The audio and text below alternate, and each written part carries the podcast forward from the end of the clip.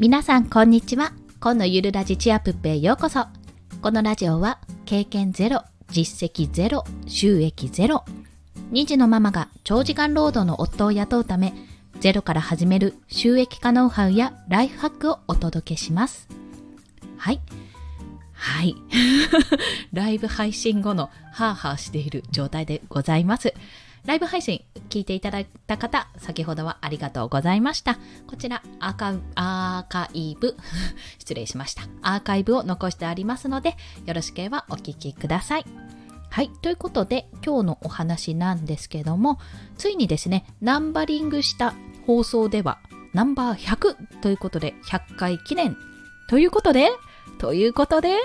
はい、エイプリルドリーム夢を話す3つのメリットについてお話しします。関係あるんかいって 思われると思うんですが、まあ、ちょうどこのエイプリルフールのこの日に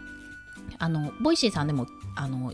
やってるというか Voicy さんを聞いてあやろうって思った企画なんですがこのエイプリルフールのこの日4月1日に夢を語ろうっていう企画があるんですね。そこでエイプリルドリームというふうに言われております。今日は、まあ、 Voicy でもいろんな方が夢についてお話をされているんですが、私の中でこの夢を話す3つのメリットについてお話をして、最後に私はこうしたいって思うことをちょっとお話しして終わらせたいと思います。ということで、夢を話す3つのメリット。1つ目、自分の目的がぶれない。2つ目、同じ夢の仲間と出会える。3つ目、実現に近づくです。自分の目的がぶれない。同じ夢の仲間と出会える。実現に近づく。この3つですね。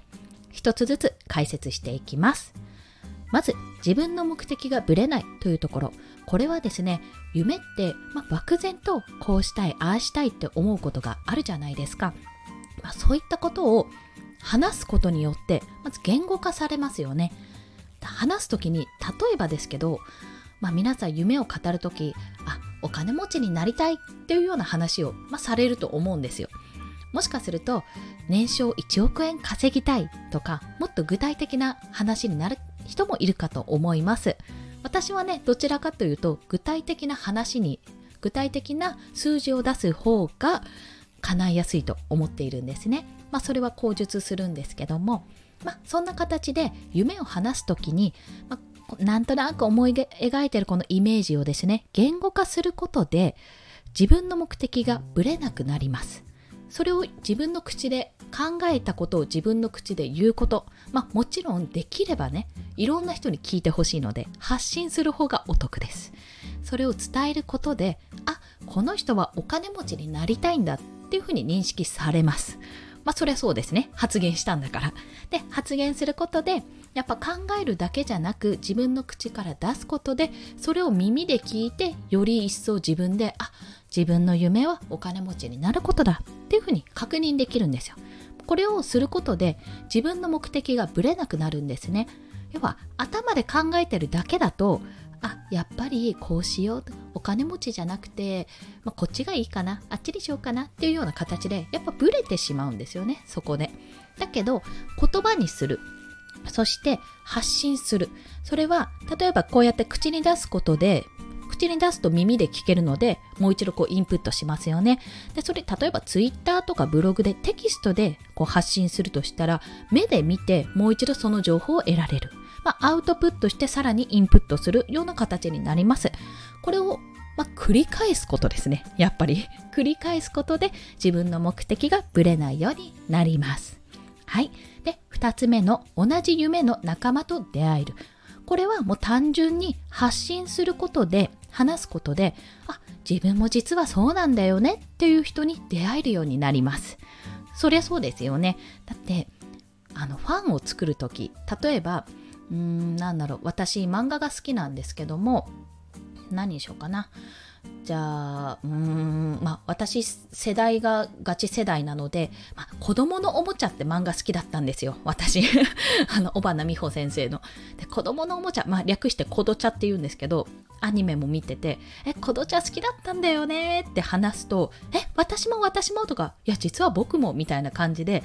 その子供のおもちゃっていう漫画が好きだった人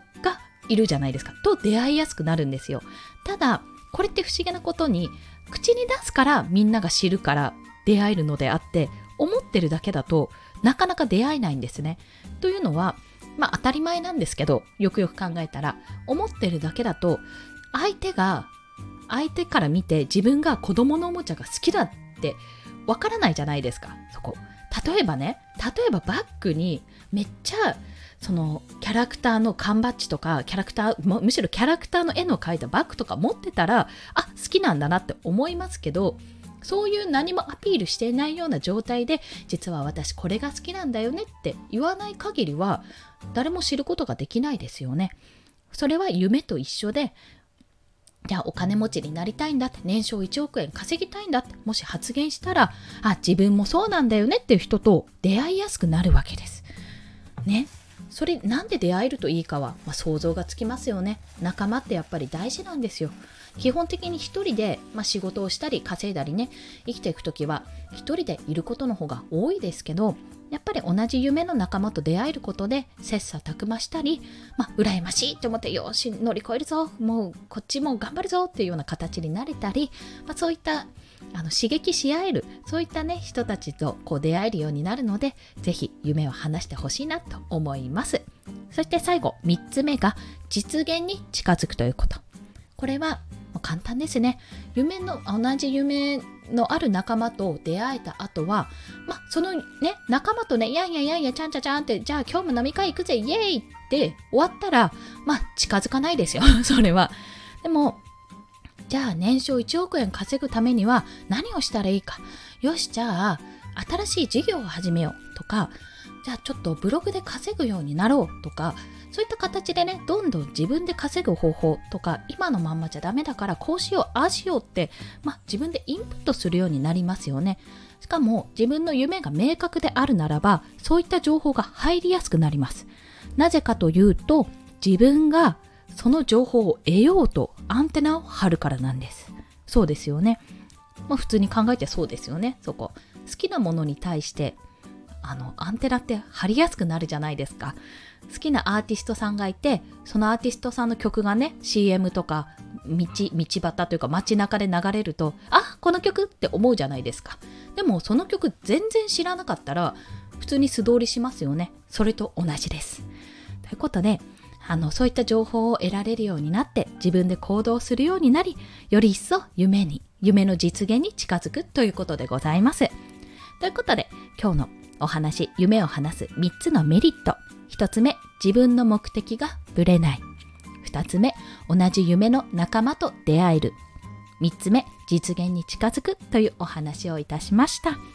そしてまあ私この放送100回目、まあ実際にはね、180回ぐらいやってるんですよ。ナンバリングしてないだけで。まあでもナンバリングしたものが100回目ということで、まあ自分の夢なんだろうなって考えた時に3つございました。まあこれも具体化してなくて、本当にざっくりしてるんですが、3つあるんですよ。で、ツイッターでお話ししたんですけど、ちょっとツイッターのがね、ざっくりしていたので、どうだったかな？うん。書いてなかった。あ、あったあったあった。はい。ツイッターであった。そちらをお話しすると、私の3つ。1つ目は、自分も家族も大切にできる働き方。2つ目は、産前産後のママママパパが辛くならないようにサポート。まあ、サポートできる世の中。で、3つ目は、子供がのびのび過ごせる環境ですね。まあ、これもう語ったらキリがないんですが、まあ、1つ目に関しては、何て言うんですかね、あの子供の保護者会とか運動会とかそういったイベントの時に、あ、仕事なんで休めませんとか、ここ休んだんで休日出勤しますみたいな、そんな、そんな働き方は嫌なので、自分も家族もね、大切にできるように、自由に働ける。自由に働いてでも、時間もね、お金も、そういったことに対して、その縛られないような形で働きたいっていうところ。で、二つ目は、まあ、産前産後のママパパが辛くならないようにこれはねどうしてもねまだ解消されないのでできるだけねあの辛い思いをできるだけ私は解消したいと思っているのでそこをどうにかしてサポートできないかなと自分で何かできないかなと思案中っていうところ。で3つ目は子供がのびのびと過ごせる環境なんですけどやっぱりまあなんていうか子供がいるとそう感じる方多いと思うんですが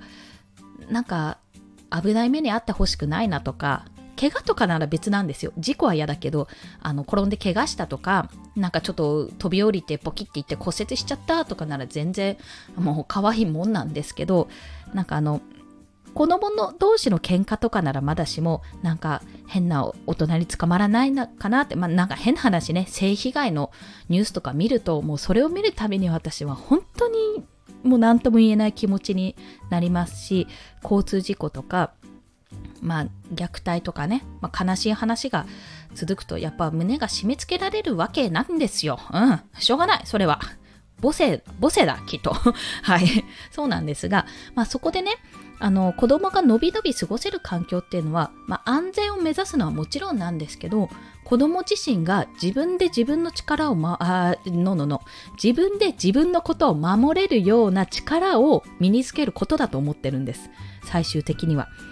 どんなにいろんな経験をしてもね。でそれを支えるのは私たち大人だと思っているんですよ。子供たちはその力をつけるためにサポートをするし力がついた後にあのもちろん自分の力で生きていかなきゃいけなくなるのでそのためのサポートをして自立をさせるってところが親の役目だと思っているのでそこをねできるような形に、私も知識をつけて子供に伝えていきたいなとそう感じております、まあ、この3つですね。夢の社会ってお話ししてましたね こちら。はい。まあそういったことでございました。ということで今日はなんと100回目。エイプリルドリームちょうど4月1日ということで、まあ、無理やりねじ込んだんですけど これ。夢を話す3つのメリットとともに私の夢について3つお話ししました。今日の概要欄なんですけども何貼ろうかなって思ってたんですがそうですね。今日そのエイプリルエイプリルドリームということで、 Voicy の放送でですね、その夢を語るっていう方が何人かいらっしゃるので、ちきりんさんの放送と、この元局アナウンサーである高山ゆかりさんという話し方の放送をされている方がいらっしゃるんですけども、そちらの方の Voicy の放送も合わせて聞きたいに載せますね。で、最後に、あの私が、夢を語れる世の中になったら嬉しい3つの理由っていう放送回があるんですよ。まあ正直言うと同じような話をしているんですけども、まあ、そちらも合わせて聞きたいに載せますのでよろしければお聞きください。はい。それでは今日もお聴きくださりありがとうございました。今後も続けていきたいと思いますのでどうぞよろしくお願いいたします。はい。新年度始まったので皆さん体には気をつけてまた今年度も頑張っていきましょう。コンでした。ではまた。